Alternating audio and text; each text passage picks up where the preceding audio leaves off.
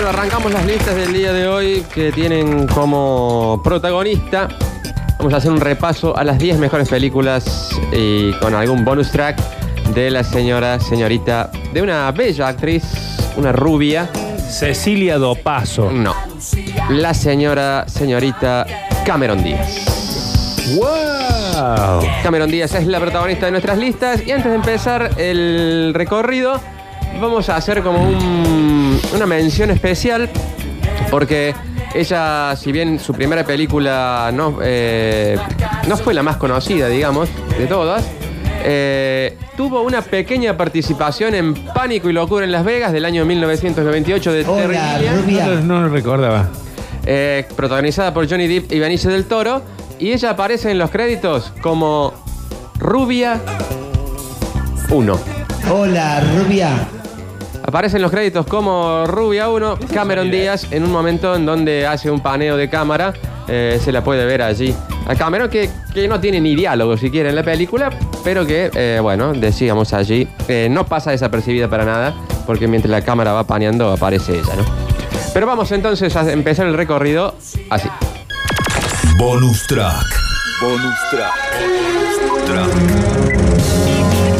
Nos vamos al año 2000, película producida por la señorita Drew Barrymore, protagonizada por la señorita Drew Barrymore, por Lucy Liu y por Cameron Díaz, que formaban el terceto de Los Ángeles de Charlie. Sí. Eh, bueno, Drew Barrymore tomó las riendas de aquella producción, de esta película que se basaba en la exitosa serie de TV de los años 70, Los Ángeles de Charlie, que hablaba de 13 famosas agentes especiales que daban el salto a la gran pantalla eh, con esta taquillera película de acción y con cierto formato a, a videoclip.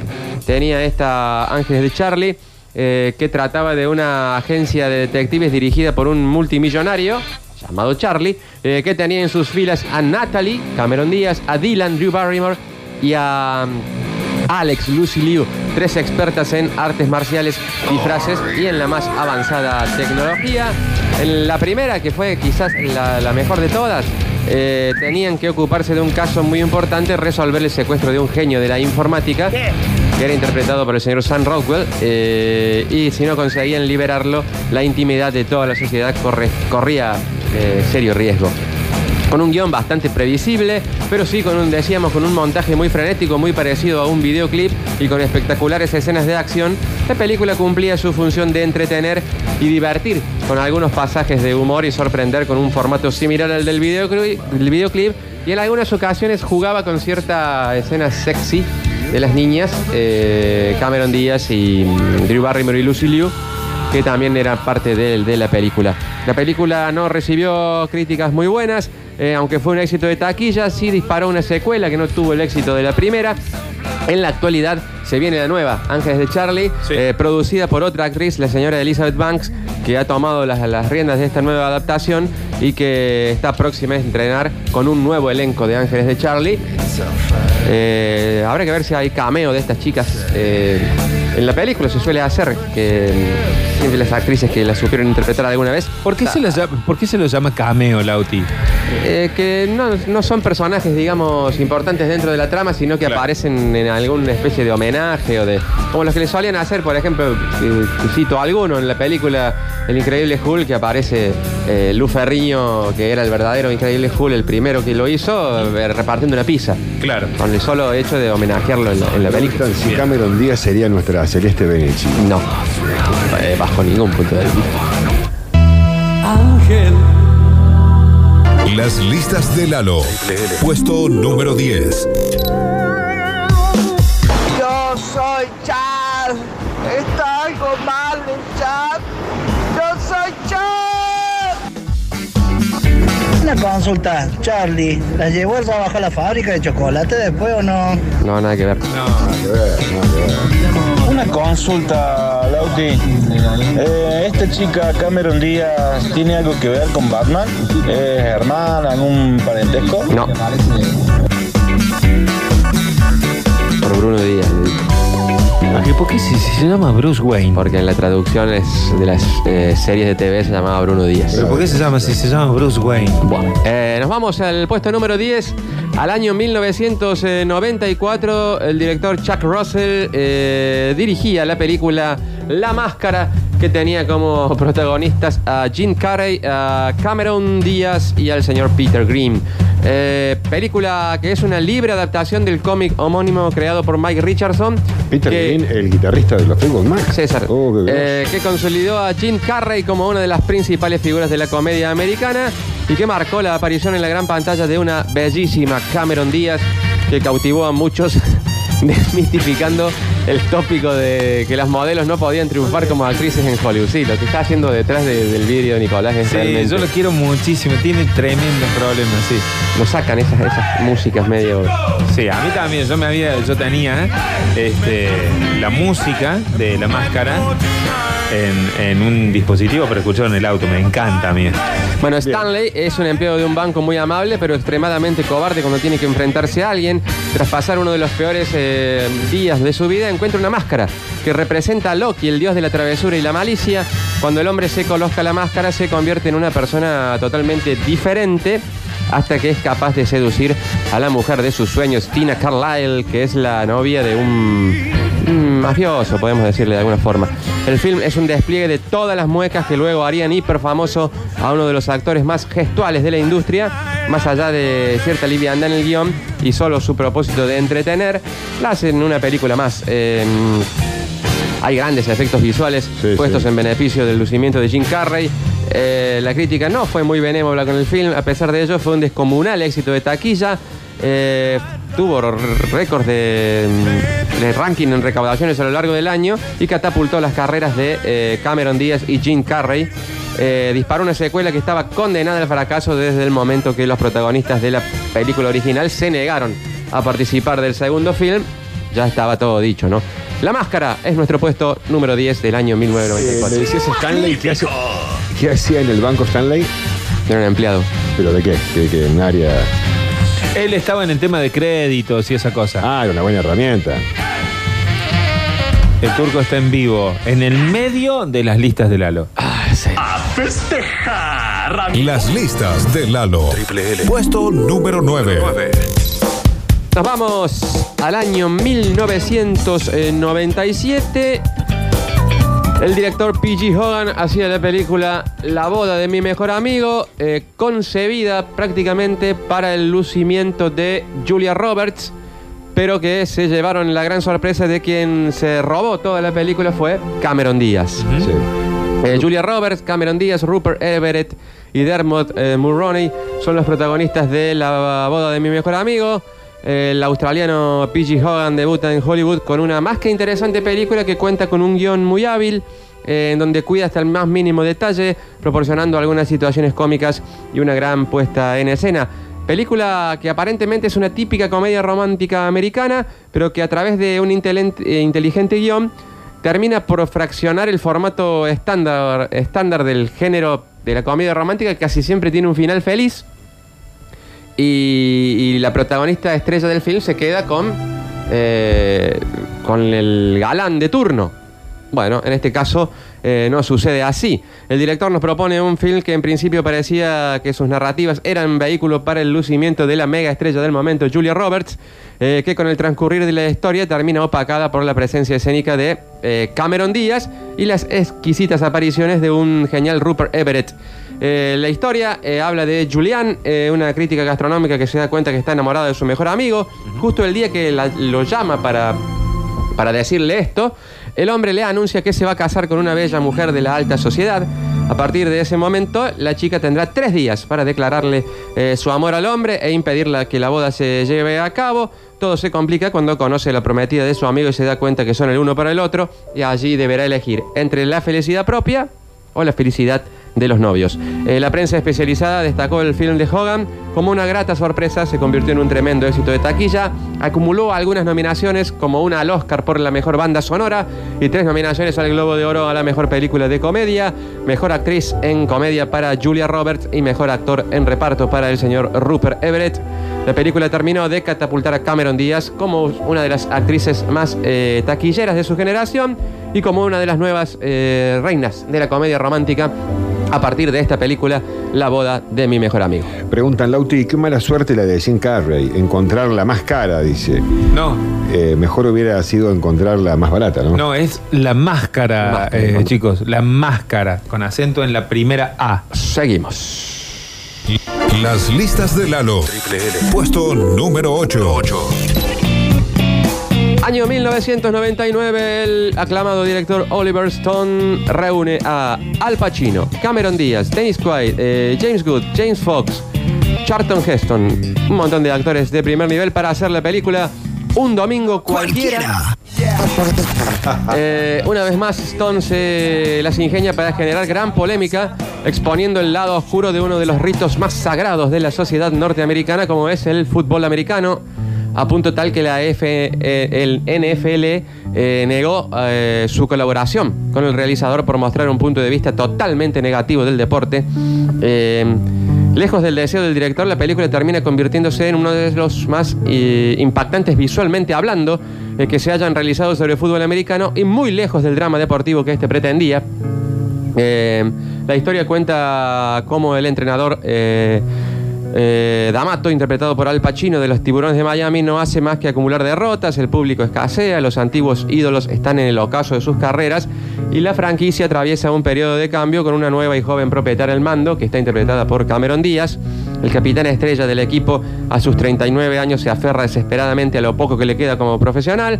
Entonces D'Amato, eh, que también atraviesa serios problemas eh, familiares, deberá tomar la decisión si de continuar al frente del equipo, de despedir a la estrella que tiene dentro del elenco o, mm, o darle, de alguna forma, darle bola a la chica que es la dueña del equipo que quiere cambios y que la franquicia vaya hacia otro lado. Prestarle su atención, quiere decir darle bola. Exactamente. Bien. Eh, lo que pretendió ser una dura crítica es el manejo de la todopoderosa NFL y las secuelas que sienten los jugadores de este deporte una vez que termina su carrera profesional no lo es tanto. Se da en gran medida que el guion de Stone es muy confuso y su aparatosa dirección eh, abusa hasta el hartazgo de una cascada de imágenes sin sentido en un suceso sin precedentes. Eh, Stone metió 3.700 planos en dos horas y pico de película. Terrible. ¿Cuánto? 3.700 planos. Y dice que le decía, no, es mucho, es mucho. Y él, una piedra. che. Eh, como si esto fuera poco, hay un montaje muy frenético de imágenes que tampoco ayuda a comprender mucho la trama. Eh, estábamos hablando entonces de un domingo cualquiera del año 1999 dirigida por el señor Oliver Stone. Las listas de Lalo. Triple L. Puesto número 7. El Lauti, por esto de que le fue mal ahí a Amato, se fue a. Después formó el grupo La Fiesta y se dedicó a la música. No. Nos vamos al puesto 7, año 2009. El director Nick Cassavetes eh, hace la película La decisión más difícil, quizás eh, uno de los puntos más dramáticos de la carrera de Cameron Díaz, eh, protagonizada precisamente Sí, por sí. eh, Cameron Díaz, eh, Abigail Breslin, John Cusack, Alec Baldwin, eh, entre otros. Eh, luego de meter dos tremendos éxitos como El diario de Noah y Alpha Dog, el director regresa a, a los temas médicos, como también lo fue su exitosa John Q.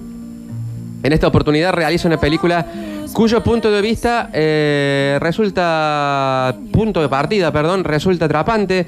La hija de un matrimonio le, diagnostican leucemia. La única forma de salvarla es concebir a otra niña genéticamente compatible para que sea su donante. Eh, la película percibe una reflexión sobre la vida, la familia, la sanación y la muerte, aunque pierde profundidad al abordar un tema grave mediante una narrativa demasiado suave. Eh, se centra más en cómo las personas se ven afectadas por la enfermedad, eh, buscando conmover al espectador, algo que Cassavetes eh, ya había hecho en el diario de Noah y en otras tantas.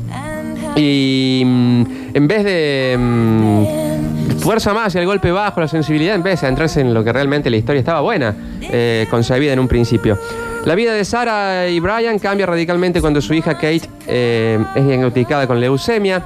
La única esperanza de salvación es recurrir a la ingeniería genética para tener otro hijo que pueda serle útil como donante. Así nace Anne. Eh, ambas entablan una relación muy estrecha y gran parte de su vida mm, la han pasado sometiéndose a infinidad de estudios médicos, médicos perdón, con largas estancias en hospitales. Eh, todo da un abrupto giro cuando a la edad de 11 años una de las niñas recurre a un abogado eh, con el fin de emanciparse médicamente, decide que ya está bueno de tantos estudios médicos y que por más que ame a su hermana, ella ya no quiere someterse más a esas cosas. Hay un sobresaliente trabajo del reparto que, aparta- que aporta mucha credibilidad y consistencia a un guion demasiado convencional. Eh, la película fue un tremendo éxito de taquilla, aunque en principio se, se creía que podía llegar a luchar por algunas nominaciones al Oscar. No fue así. Hay una gran escena de enfrentamientos entre Cameron Díaz y Alec Baldwin que están eh, muy, muy buenas. Eh, por ejemplo, una en donde mm, la madre le va a decir al abogado... los dientes puestos, hermano. El abogado que es epiléptico, ¿no? Eh, bueno, me cagaste Ah, el final. cagaste. me cagaste el final. Uno cuando la madre le va a decir al abogado que por qué le da, le presta atención a una niña de 11 años eh, si lo hace solamente por plata. Y el abogado le responde que aceptó por una sola razón. Sí, ¿cuál es Eh, Le dice, señora, usted no sabe, ni se imagina lo que no es poder tener control de su cuerpo. Y la mujer le dice, ¿y usted qué sabe? "Eh, yo soy epiléptico, señora, y entiendo perfectamente lo que está pasando su hija al no tener el control de su cuerpo. Así le dijo. Sí, señor. Una sola escena- cosa dije. Sí. Que que cagaste. toda la semana. Sí, señor. La decisión más difícil del año 2009 es nuestro puesto número 7. Las listas de Lalo. Triple L. Puesto número 6. Catástrofes. ¿Cómo es?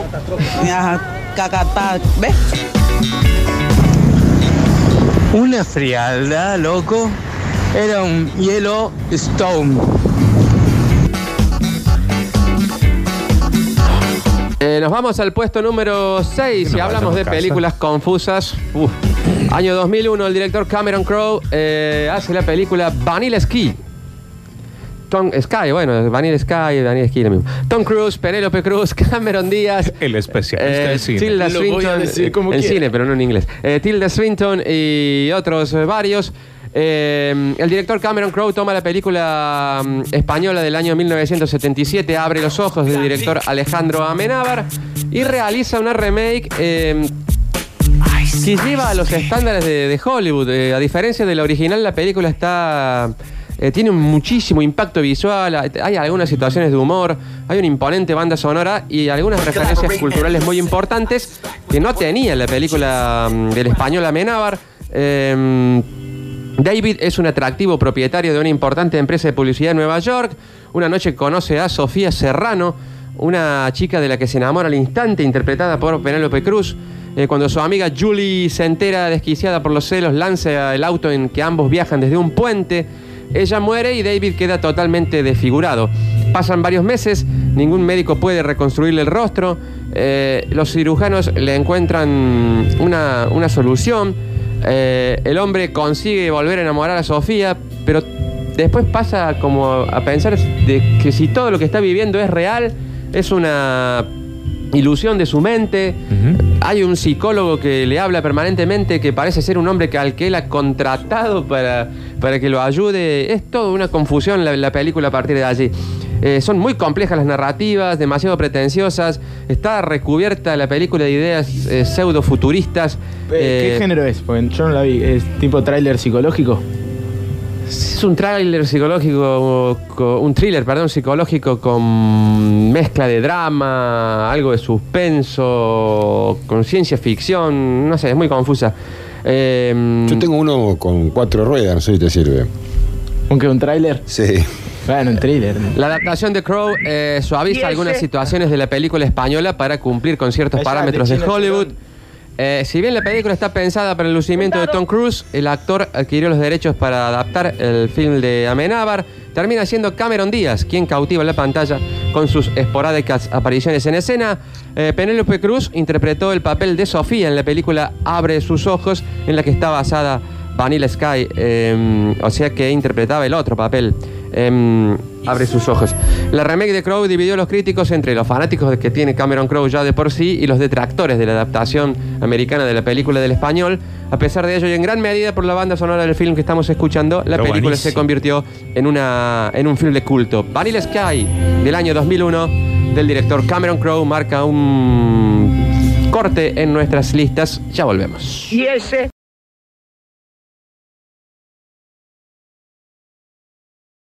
Las listas de Lalo. Puesto número 5.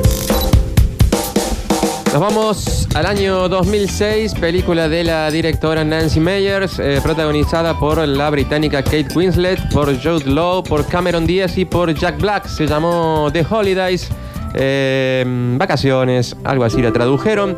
Eh, Nancy Meyers vuelve a demostrar su habilidad y oficio para la comedia romántica con esta simpática historia que se sostiene en gran medida por la calidad del elenco de primeras figuras que cargan con el peso emotivo de la película, que trata de Amanda Goods, interpretada por Cameron Díaz, que es la dueña de una agencia de publicidad especializada en trailers de películas. Ella vive en el sur de California y acaba de terminar una relación con su novio.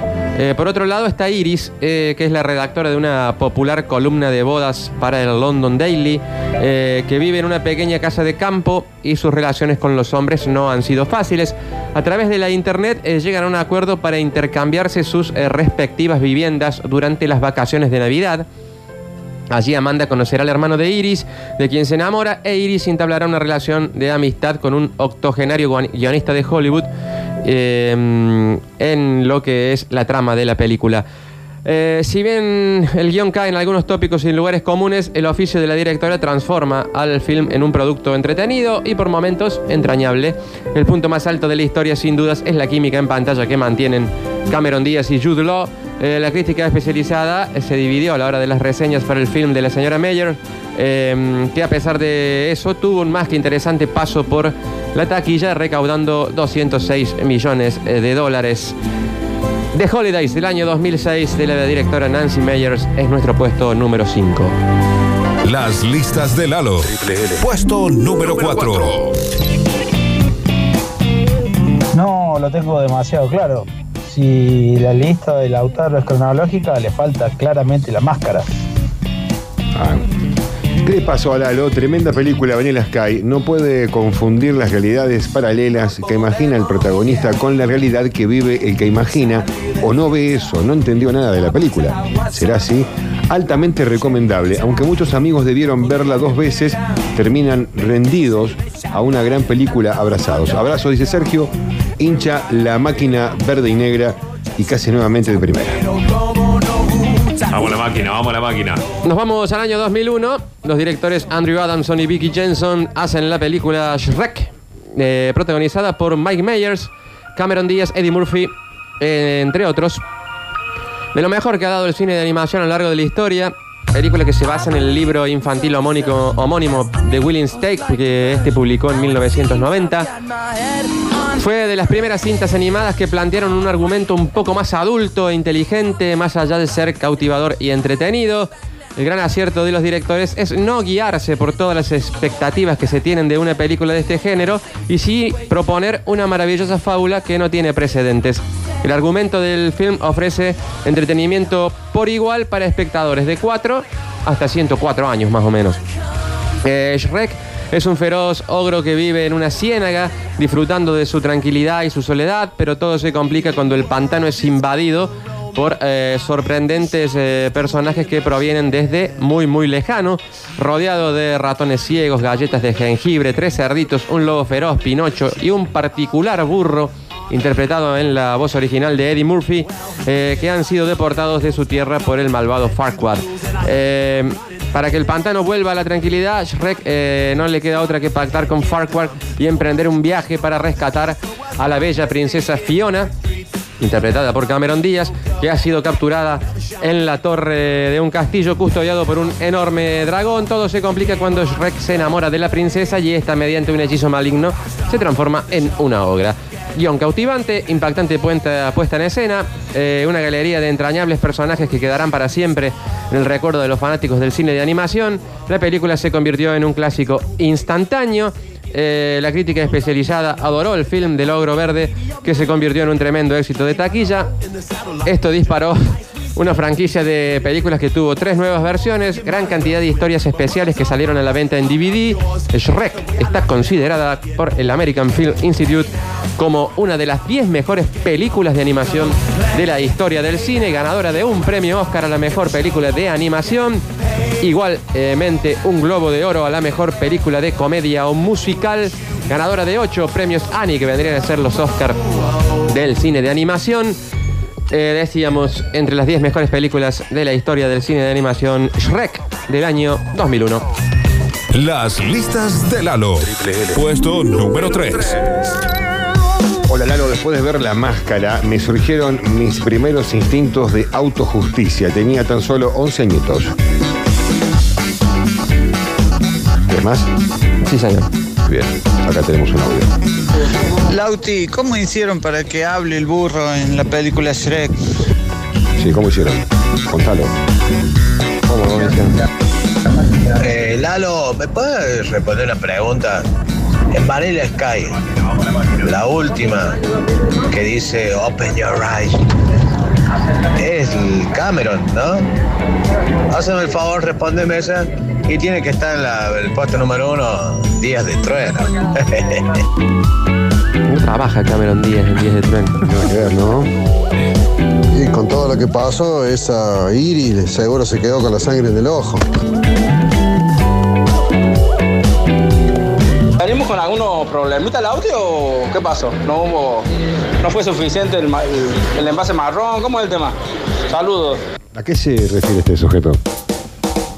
No sé. Nos vamos al año 2002. El director Martin Scorsese hace la película Gangster de Nueva York, protagonizado por Daniel Day-Lewis, eh, Leonardo DiCaprio, John C. Reilly, Cameron Díaz, entre otros, muchos grandes actores que tiene la película de Scorsese, que luego de una larga lucha con los productores del film que duró tres años, eh, logró llevar a la gran pantalla un magnífico retrato social y político del Manhattan de mediados del siglo XIX.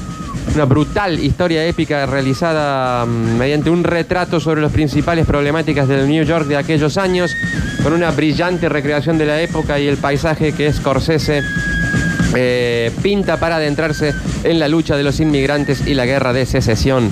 El film narra la historia del enfrentamiento de dos pandillas antagónicas, los nativos liderados por Bill el carnicero y los conejos muertos, un grupo de inmigrantes eh, representados por el padre Ballon. Qué Eh, peliculón, Lauti, este. Qué peliculón. Ambos grupos se enfrentan a un duelo a muerte que culmina cuando el carnicero mata a su rival delante de su hijo. La narración continúa 16 años después cuando el joven Amsterdam Ballon, interpretado por Leonardo DiCaprio, regresa a la ciudad de New York, que está dominada por la corrupción política e inmersa en la guerra de secesión. El único objetivo del joven es hacerse de un nombre en los cinco puntos para que esto le permita enfrentarse al hombre que mató a su padre y tener venganza. Finalmente valió la, pena, eh, la- espera y las largas peleas de Scorsese con sus productores. El film fue considerado una obra maestra por la prensa especializada que una vez más se rindió a los pies del gran Marty, eh, que de esta manera regresaba al primer nivel de Hollywood. La película tuvo un buen paso por taquilla, lo que no le permitió a los estudios eh, recuperar el dinero invertido, pero eh, fue una enorme película la de eh, Martin Scorsese. Ganadora, perdón, 10 nominaciones al Oscar, incluyendo Mejor Película y Mejor Director. Ganadora de dos premios Globo de Oro al Mejor Director y a la Mejor Canción, que era la de YouTube, Las manos que construyeron América. Mm, estaba nominada también Cameron Díaz como Mejor actor, actriz, actriz de reparto al Globo de Oro. Eh, Gangster de Nueva York del año 2002 es nuestro puesto número 3. Las listas de Lalo. Puesto número 2. Lalo, no hablaste del costo de las películas de Cameron Díaz, pero ya sabemos cuál es la más cara. Uf, Claro. ¿Qué es eso que habla todo el tiempo del cesazón? ¿No es muy jueves ya? Ac- Aclararlo eso, Lauti, no. No. ¿Qué te pasa, Lauti? Hoy no es tu día, Lalo. Estás muy trabado. ¿Cómo que no? Si es jueves, digamos, Jueves tiene el diario de de la Lalo, las listas de Lalo, el Metrópolis de Lalo. Todo Lalo. Nos vamos al puesto número 2 del año 1998 de los hermanos Peter and Bobby Farrelly. La película quizás más emblemática de la señorita Cameron Díaz, estamos hablando de Loco por Mary, protagonizada por el señor Ben Stiller, por eh, Cameron Díaz, por... eh, no, acá está mal. Bueno, no importa. Eh, por momentos aparatosa, eh, demasiado gamberra y delirante, el film Loco por Mary ha dejado alguna de las escenas más memorables de la comedia actual con cierta orientación al humor soez, políticamente incorrecto y chistes con la escatología como arma recurrente. Mediante un humor nada refinado y amparados en un guion muy preciso e innovadoras tácticas narrativas, la comedia de los Farrelly se convirtió en una de las películas de vista obligatoria para los amantes del género. Habla de Ted, un hombre que ha vivido angustiado durante 14 años de su vida debido a un accidente que tuvo en su adolescencia cuando estaba a punto de llevar al baile de fin de año a la bellísima Mary Jensen. Eh, mucho tiempo después el hombre decide enfrentar la situación, remendar su pasado, se decide viajar rumbo a Miami para encontrar a la mujer. Todo se complica cuando varios hombres están enamorados de Mary y se interponen en su felicidad. Super taquillero film de los hermanos Farrelly que lanzó eh, ya al estrellato a Ben Stiller que eh, ratificó a Cameron Díaz como una actriz eh, muy taquillera, aparte de romper todas las taquillas del mundo, que convirtieron a esta en la cuarta película más vista de aquel año. Eh, fue muy bien- recibida por la crítica, a punto tal de que Laffy la colocó en el puesto 27 entre las 100 películas más graciosas de la historia del cine. En el año 2000, la revista Total Film la ubicó entre las cuatro comedias más importantes de todos los tiempos, a Loco por Mary del año 1998. Qué placer, Lauti, cuando el viejito desde el balcón le tira con el rifle y le pega al músico. Qué placer, sinceramente, un amor. Las listas de Lalo. Puesto número uno. Me preguntan eh, acá un metropolitano que aclares qué es escatología, Lauti. Es el conjunto de creencias religiosas sobre las... Eh, nada, ¿qué estás diciendo? Nada que ver. Escatología, claro. Escatológico. Dale cuerda. No, no lo tenía así. Bueno, no importa. Nos vamos al puesto número uno, año 1999. El director Spike Jones eh, hace la película eh, Quiere ser John Malkovich, protagonizado por John Cusack, Cameron Díaz, el propio John Malkovich y Catherine Keener. Eh, debut cinematográfico para uno de los directores más originales eh, de los últimos tiempos y de uno de los guionistas más importantes de su generación. Hablamos de Spike Jones y de Charlie Kaufman, que se brindan por completo a una particular película cuya narrativa es un argumento muy original, una historia muy original. Eh, la película es una obra de arte, nos propone una visión desequilibrada, creativa y por demás divertida, en donde cada recurso narrativo que utiliza está cuidadosamente pensado, elaborado y realizado a la perfección. Trata de la vida de un joven que está llegando al final de un ciclo. El hombre es un mario- eh, maneja marionetas, eh, es un artista callejero de gran talento, pero cree que su vida carece de sentido. Lleva 10 años casado con una chica, Cameron Díaz, que está obsesionada con su trabajo en una tienda de animales. Cuando el hombre consigue trabajo en la planta 7 y medio de un edificio, encuentra una puerta que conduce a un extraño túnel que de forma literal conduce la mente del famoso actor John Malkovich. Ajá. Eh, Bueno, muy particular el argumento. El director plantea una historia surrealista con narrativas arriesgadas y con cierto aire al formato de videoclip van- vanguardista. El guion vuelve a adentrarse en el tópico de la posibilidad de meterse en la mente de otra persona, aunque en esta ocasión desde una perspectiva un tanto desequilibrada. La prensa especializada quedó encantada con el film, alabó la dirección de Jones, eh, tuvo excelentes críticas para el guion de Kaufman. La película de bajo presupuesto tuvo un paso por el circuito de premiaciones de la industria, en donde obtuvo varios premios internacionales. Tres nominaciones al Oscar: Mejor director, mejor actriz de reparto para Catherine Keener, mejor guion original. Cuatro nominaciones al Globo de Oro, incluida la de mejor actriz de comedia para la señora Cameron Díaz. Eh, estábamos hablando de Quiere ser John Malkovich, nuestro puesto número uno, el que marca el final de las listas de la señora Cameron Díaz. Espectacular, Lautaro Cordero, muchas gracias. Sí, Gustavo. Quedaron algunas manifestaciones de los metropolitanos, no sé si la quiere escuchar. ¿Lauti? ¿Sí? Hola. Hola, muchachos metropolitanos, te habla Tino de Zambi. Y quería ofrecerle a, a Lauti eh, que estoy sacando a mi hijo del colegio, va a tercer grado, ¿viste? Eh, porque nos vamos a vivir a otro lado y bueno, que esa matrícula si quiere, están recién en la unidad de lectura comprensiva y, y pronunciación. No entendí. Un abrazo. ¿Qué quiere decir Lauti eso? O sea, alguna estupidez, qué sé yo. No. Che, Lauti, ¿cuántas cervezas llevas tomando hoy? Contame. Ah, ¿visto? Te trabó porque te falta escabio, macho. Es jueves. No podés estar con- Tiene el nivel bajo de cerveza. Por favor, llévale una cerveza a Lautaro. ¿Algo más, Lauti? ¿Crees más? ¿Crees más? Bueno, Dijo Fabio. Hola Lautaro, me parece que en la lista falta la película porno que hizo Cameron Díaz. Fue muy real lo que hizo en el papel ese. Pero eso no la vio nadie. Hola Lauti, no me quedó claro qué es la escatología. ¿Me puedo explicar? no. Búscalo en Google. ¿Ya está? Ya está. Ok.